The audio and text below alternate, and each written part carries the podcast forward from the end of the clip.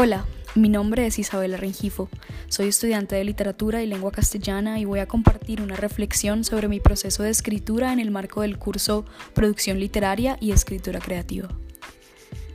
Aunque la escritura ha hecho parte de mi vida casi desde que tengo memoria, hay momentos en los que las emociones que experimento me alejan de mí misma y por ende de mi forma predilecta de expresarme, divertirme, observarme, conocer y conocerme, la escritura.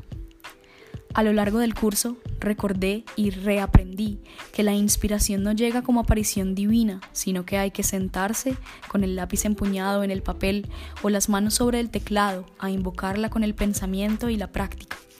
La escritura se extiende tanto como el tiempo que se permanezca ante ella. Reconocí que la autoconfianza como escritora no la construyo escribiendo textos perfectos siempre, sino escribiendo de forma espontánea, consciente, reflexiva y crítica para descubrirme con mayor profundidad en las letras. Escribí piezas de géneros en los que apenas incursionaba y siento que abordé un viaje que apenas comienza.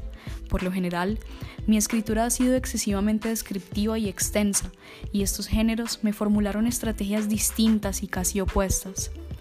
Los minicuentos y los haikus fueron una apuesta por la belleza en la brevedad, en lo conciso y aún así de rico sentido y significado.